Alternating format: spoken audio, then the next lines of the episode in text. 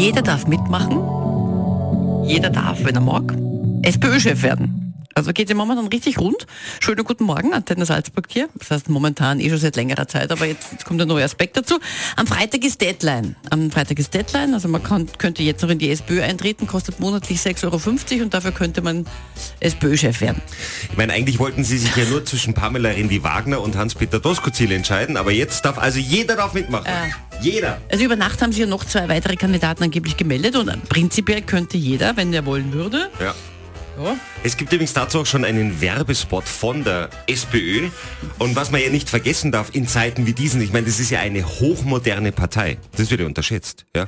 Das ist eine hochmoderne Partei, die natürlich äh, jetzt nicht nur männliche Kandidaten sucht oder, oder, oder weibliche, sondern da gibt es ja so viel Gender.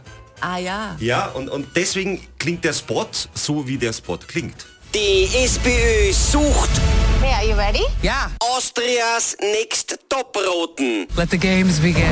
oder Top-Rote oder Top-Interröte oder Top-Transrote, auch gerne Rot-Los oder auch Divers-Rot. Oh my god!